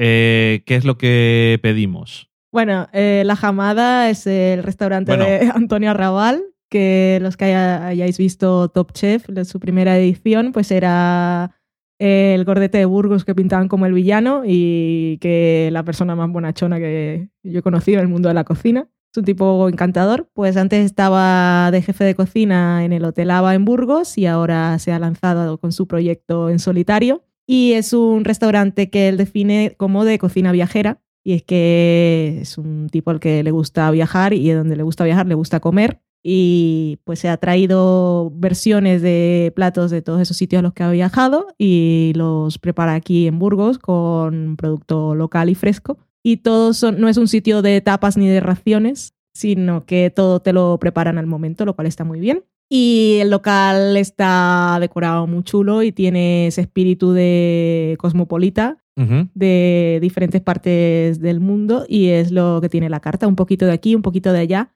La estética es un poco callejera, que podría ser un sitio de esos que también llaman street food, pero aquí comes sentado y aparte tienen para cada plato un... No, no tienen platos de vajilla, sino que para cada plato de la carta tienen un en papel de este que está certificado, papel alimentario, pues han impreso unos diseños que ha hecho un ilustrador súper chulos, o sea que aparte de poner la comida, eh, está presentada súper guay. Sí. Y ahora sí puedes decir la carta.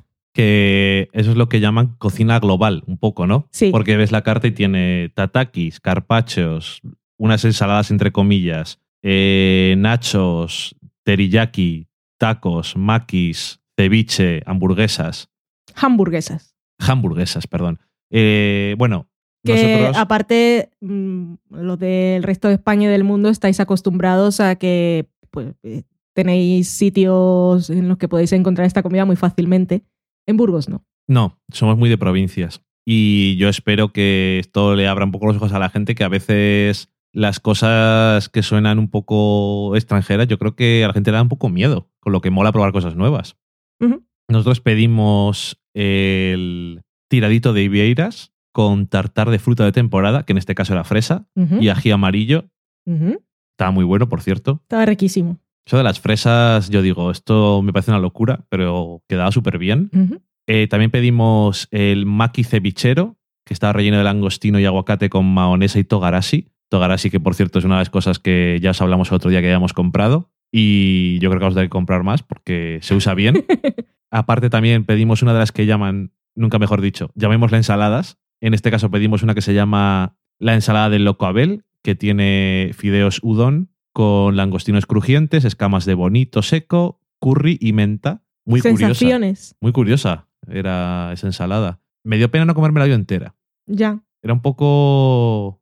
Te puedes comer eso y luego otra cosa. Está... Me gustó eso. Luego también pedimos unas eh, patatas bravas, en este caso unas que se llaman patatísimas bravas del señor Moreno.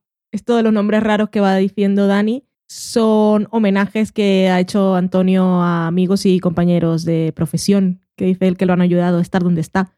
El Loco Abel, por ejemplo, es un chico de Zaragoza que tiene un restaurante que se llama Wasabi, al que yo también quiero ir, que nosotros probamos su cocina en el ABA, que vino él a cocinar con Antonio cuando aún estaba en el hotel. Y el señor Moreno, por ejemplo, Fran Moreno, que es mi jefe, que tiene la empresa de diseño y publicidad Innovanity, que es la que se ha encargado de toda la parte estética y de marca del restaurante. También tiene un plato dedicado a Begoña, que fue compañera suya en Top Chef, que fue la que ganó. También tiene, bueno, que eran, eran como cuatro super amigos que estaban en esa edición. También tiene uno para Miguel Cobo y tiene otro para Javi Estevez. Y luego, aparte de eso, eh, pedimos una de las hamburguesas. Tiene un montón de hamburguesas. Y además muy curiosas y muy diferentes. Y a mí me hubiera gustado comérmelas todas. Sí, que yo insistí, dije solo una porque no voy a querer y cuando la probé me la habría comido entera. El Sí. pan estaba espectacular. Pedimos una que no, es, no era la más extraña, pero yo creo que también me apetecía probar esta porque quería ver cuál era la base en lo normal, entre comillas, más o menos, porque la, la que pedimos era la hamburguesa de chuletón de ternera gallega, madurada 35 días con tomate, bacon crujiente, salsa picante, cebolleta, col china y guacamole, que estaba buenísima, pero yo digo, quiero pedir una de ternera para ver de qué estamos hablando. En cuanto a hamburguesas, que yo soy muy fan de las hamburguesas, Sí. para mi desgracia, pero es lo que hay. Aparte de las de ternera, que hay, hay más, también tiene otras que son de pollo, de lechazo o una vegetariana incluso. Y aparte luego tiene unas que son muy curiosas, que es dentro de las de cerdo, como la hamburguesa de morcilla de Burgos, que tiene mayonesa de kimchi, menta, rúcula y pimientos rojos asados, que yo también la quiero probar porque me parece tan peculiar que me apetece. La gente que la ha probado le gusta mucho. Yo sufro porque aparte me encargo de cosas de Twitter e Instagram de la jamada, con lo cual tengo que recibo notificaciones de las fotos que pone la gente para compartirlas y cada vez que las veo me da hambre porque son platos que no he probado. Estoy sufriendo. Estamos sufriendo. Es que el tataki tiene una pinta espectacular. Hoy vi una, por ejemplo, del carpacho de presa. Pobre Valen. Mm, Sufre. Sufro. Y luego, aparte, comimos postre, que había varios postres a elegir. Nos recomendaron dos. Uno de ellos no le podíamos pedir porque, pese a que Valen sigue si- insistiendo, tiene una intolerancia o alergia a la piña, así que no pudimos pedirla. Pero pedimos otro que se llamaba mochi de chocolate blanco con té matcha y crema de fresa. Ese también triunfa entre la gente. Mucho. Eh, a mí también. Es rollo ratatouille. Del crítico que prueba algo y se va al GIF a su niñez. Sí, eh, es que los elementos por separado también tiene Sí, los unos probé trocitos de Oreo. Todo por separado sabe a lo que es. Pero luego cuando comes todo junto, sabe igual que. Me imagino que esto se venderá en todos los lados, lo que no sé si se llamará igual, pero aquí en España se llaman los petit ujú. Y sabe exactamente igual que un petit suisse. Hacía que no me comía uno, yo qué sé, pues 25 años. Y lo probé y hice el efecto ratatouille. Absolutamente de. ¡Ah, la infancia! A mí me daban dos. Y digo 25 años, no, la verdad es que no sé hace cuánto tiempo, pero igual más. Pero bueno, que mm, la verdad es que me pareció espectacular. Y es que dices, vamos a hablar de cuando fuimos a la jamada. Y claro, dices, te han invitado, ¿qué vas a decir? Que no te ha gustado. ¿Trabajas ahí? Eso, y tú trabajas bueno, ahí. no trabajo ahí. Bueno, No tienes algo que ver. tienes algo que ver con eso. Y es un poco frustrante, ¿no? Porque claro, al final no puedes decirle nada a nadie que le convenza si tiene ganas de no creerte de que estás haciendo la promoción, pero es que yo salí y nada más salir lo dije. Digo, ahora cuando, Bueno. cuando se lo cuenta a la gente va a parecer que le estoy diciendo por interés y porque me han invitado a la inauguración, pero es que estaba todo tan bueno que es que me daba rabia. Incluso me acuerdo cuando vimos la hamburguesa, Valen dijo, uy, yo no voy a querer comer más y le dio solamente un bocado y cuando la mordió Qué se enfadó, lo primero porque no se iba a comer entera ella, lo segundo por cómo la ha hecho así de bien. Estaba muy rica. Creo que todos los días me acuerdo de esa hamburguesa. Y mira que todo lo demás de la carta. Cuando vi la carta, eh, yo dije, voy a pedir todo lo del lado derecho, lo del lado izquierdo siempre, que es donde están tatakis, ensaladas, maquita. El otro lado de la carta son las hamburguesas, precisamente. Los postres y eh, Lo de la, niños. la comida de niños. Y decía, pintan muy bien y suenan muy interesantes, pero es que no me apetece. Pero es que probé eso y estoy obsesionada con las hamburguesas. Aparte sé que tiene diferentes panes, lo que pasa es que no lo pone en la carta para sorprender. Y hay una que está que viene con pan al vapor, que voy a preguntar cuál es directamente para probarla. Yo creo que cuando podamos permitirnos volver pagando, En abril, a ver si vamos. En marzo no. deberíamos de comernos una cosa y dos hamburguesas. Yo había pensado a ver si podemos convencer a alguien de que nos acompañe. Y probamos más cosas. Claro, porque así compartes y es incluso las hamburguesas que ellos las han pensado y, y te dicen que si es para compartir son, son fáciles, el pan está, No se rompe, está ¿no? tostado pero no se rompe y como está servido en una tabla es muy fácil de cortar. Incluso creo que si les dices que es para compartir ya te lo cortan ellos. Que fue mucho, el día que fuimos ese invitados, mucha gente que estaba sentada en mesas de grupos veías que pedían diferentes tipos de hamburguesas y así las probaban todas. Es que nosotros tampoco habíamos podido pedir más de un tipo de hamburguesa porque no te cabían más. Por eso que si invitamos a alguien más, pues Podemos engañar. Me gusta el engaño. bueno, invitamos, mm, invitamos, no a pagando. que, invitamos a que nos acompañen. Exactamente. es lo que hay.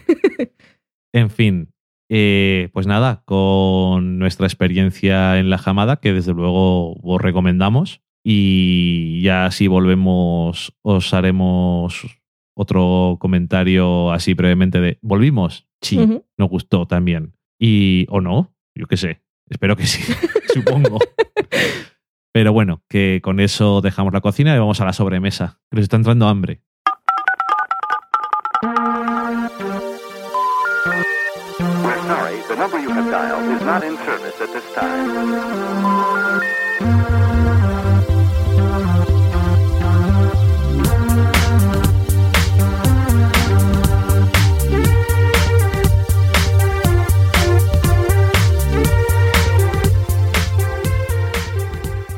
Y esta semana en la sobremesa, pues vamos a empezar con Twitter. Cuéntanos, Valen. Empezamos con Nacho Cunchillos, quien habíamos leído la semana pasada un tweet en el que pedía recomendación de series y le decíamos que habíamos recomendado un montón y que por cierto no nos había contestado, que esperábamos que le hubiese gustado alguna. Y luego nos dimos cuenta de que cuando dijo recomendadme series, lo que había puesto era una encuesta. Sí. Y como lo leímos en TweetDeck, no nos salían las opciones, sino simplemente la pregunta.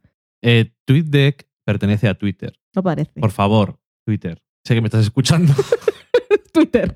Señor Twitter. El señor Twitter. Y bueno, nos decía, eh, escuchando el podcast me siento fatal por no haber contestado. Y nos decía, me decidí por la primera de Fargo. Por eso cuando él dijo eso dije, pues si ni siquiera se la recomendamos. Y es que él había preguntado básicamente por tres series. Que, en fin, da igual. También decía que lo habíamos convencido para apuntarse los 100, que la vería, pero ya sí eso, porque después de Fargo iba a ver la segunda de Better Call Saul, eh, Daredevil y Juego de Tronos. O sea, ya sí eso ya nos cuentas. Tiene una cola de series importante. Daniel Roca nos decía que le había encantado el tercero de Togetherness, que estuvo muy, muy bien, la verdad, y el cuarto también. Esta temporada está siendo bastante, bastante genial. Esther, que es Stramcar, nos decía, con referencia a un GIF que puso Dani y que ahora os contará qué es, que decía, este sándwich viene del infierno. A veces dudo que sea una serie para niños. Se refiere a Hora de Aventuras y el sándwich... Sí, es una escena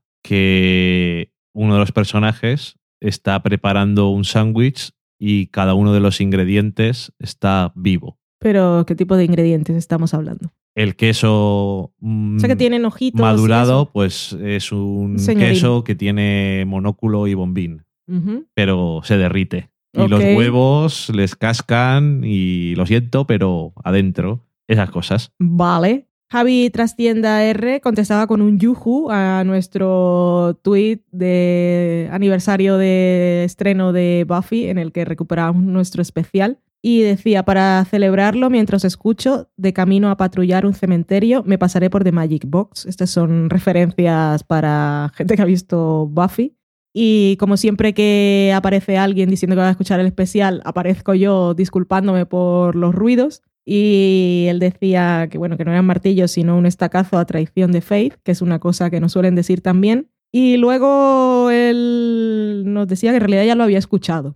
Entonces, no sé si es que lo estaba escuchando otra vez o es que se lo bajó porque era un especial de Buffy, lo estábamos anunciando en 2016 y pensaba que era un especial nuevo. Me quedó la duda ahí. Pero a mí me. Yo pensaba que es que ya lo había escuchado antes, pero que le gusta a Buffy y dije, pues vale, lo voy a volver a escuchar. me quedó la duda. Que es de 2012. Tenemos también un tuit de Schopenhauer98, que su nombre es yo, en el que retuiteaba con comentario mi tweet en el que decía que había un nuevo programa y decía, yo lo escucho por Evox y enlazaba a Adriano Er. Entonces no sé exactamente, porque no era una conversación. Ok. Bueno, pues. Hola, sí, ¿qué tal? Eso. que nos escucha desde Evox. Como lo comentamos la semana pasada, lo de Evox, igual era por comentarlo. Dijimos, hay gente que lo escucha por Evox y. Ah, ok, pues hola, eres uno de ellos.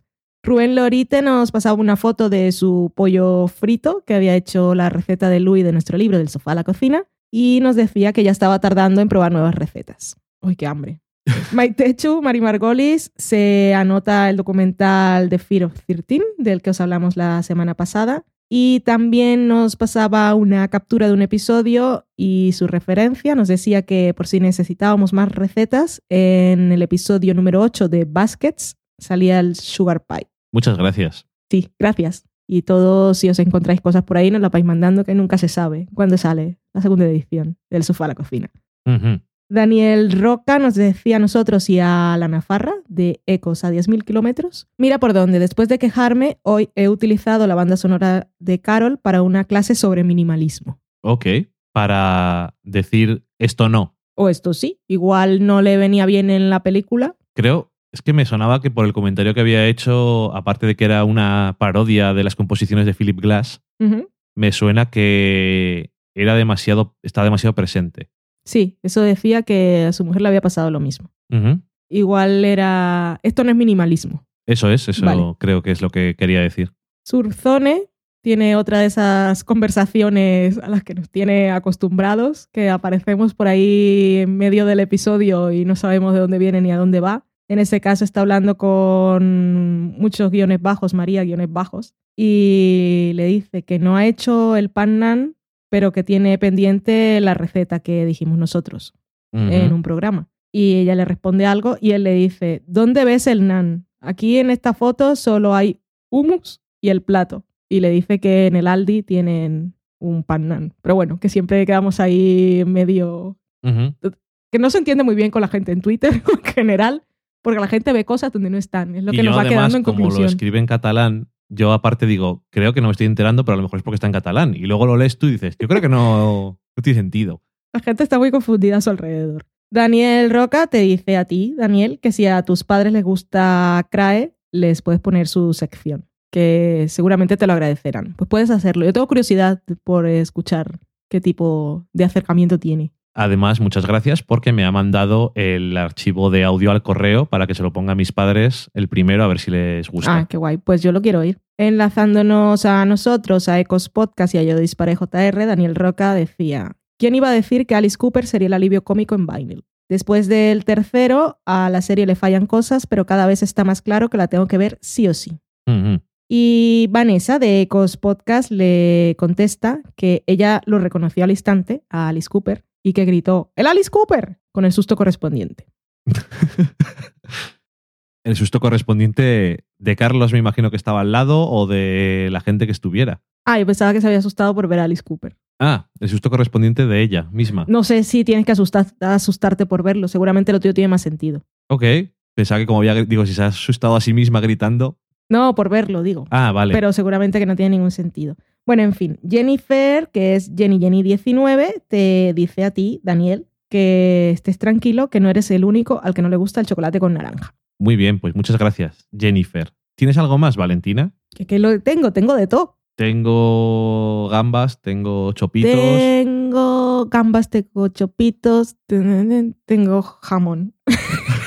Siempre me falta una pieza. Bueno, no pasa nada. ¿De redes sociales tienes algo más? Sí. Es decir, tengo chopitos, tengo Facebook, tengo jamón, tengo Evox. ¿Qué tienes? Esa canción me la sabía. Salía mucho. Ya lo creo que salía. Se me olvida todo. Bueno, en fin. Tenemos en Facebook a Hunt Novotny, que nos decía que iba por el octavo episodio, eso en el momento en el que le escribió, de la cuarta temporada de House of Cards, que no le ha gustado nada porque parece que se autoplagia a sí mismo. Y lo que más le está gustando de la temporada son los finales de cada episodio porque lo dejan enganchado para seguir viendo la serie. Y también le gusta la pareja republicana. Bueno, esto es sobre el programa pasado, en el que también nos hacen un par de comentarios sobre Agent Carter. Todo sobre series dice que espera que haya una tercera temporada, nosotros también. Y Joan Bregolat, que habíamos comentado su opinión sobre American Crime, nos decía sobre Agent Carter que genial y también está esperando que la renueven. Dice que es la mejor serie vintage, que el otro día leí que no era vintage, sino vintage. Vintage. Sí, vintage. Vintage. Ok. Que no es francesa, tampoco Ok. es vintage, Vintage.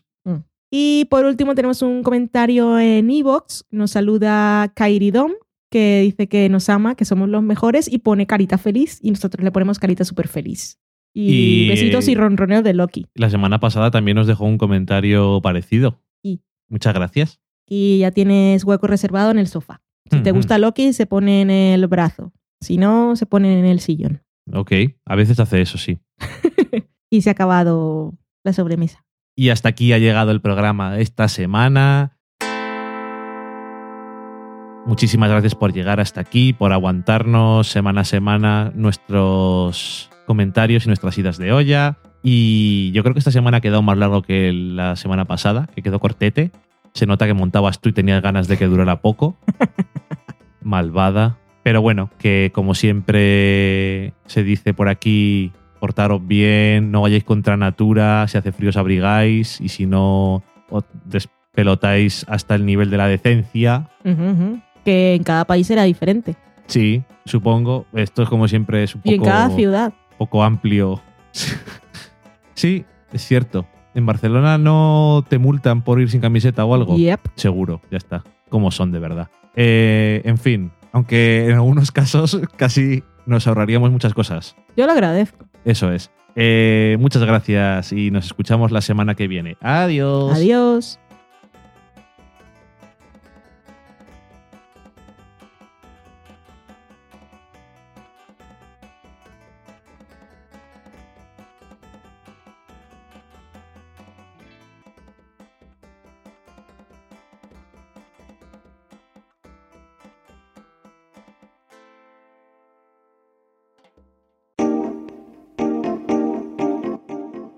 Acabáis de saborear un programa del podcast Del sofá a la cocina. Para prepararlo hemos usado los siguientes ingredientes. Un Dani, una Valen y una licencia Creative Commons, reconocimiento no comercial compartir igual. Cuando tenemos los ingredientes, los picamos muy finos, los dejamos pochando en una sartén y cuando estén caramelizados, los mezclamos con la licencia Creative Commons, que, cuidado, no admite uso comercial de la obra original ni derivadas, que se tienen que distribuir con la misma licencia que la original, siempre citando a los creadores. Después de 10 minutos, condimentamos la mezcla con iTunes, iBooks, Twitter y un poco de Facebook. Si no encontráis las adecuadas en el mercado, buscad el nombre del blog. A continuación, introducimos en el horno y, después de 30 minutos, lo servimos aderezado con música distribuida con licencia Creative Commons a través de Jamendo. Al final del post correspondiente vienen especificadas concretamente. Si tenéis alguna duda con respecto a la receta o a cualquier otra cosa, podéis preguntarnos a través del correo electrónico del sofá a la cocina gmail.com. Buen apetito.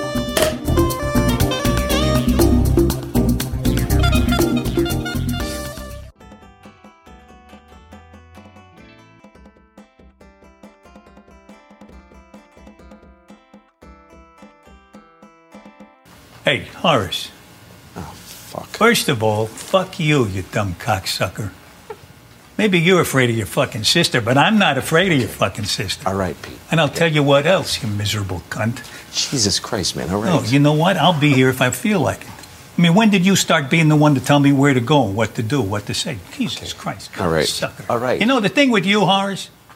You're not a cocksucker. You're a pissant. All right, do what you want. No, oh, oh, you do what you away, want. walk away. Yeah, I'm walking Yeah. away. Pissant.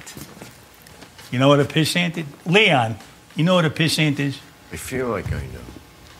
A pissant is an insect that has no value, but it smells like piss. You know, at least a cocksucker can do something. Suck cock. But a pissant just sits there in the door jamb, smelling like piss.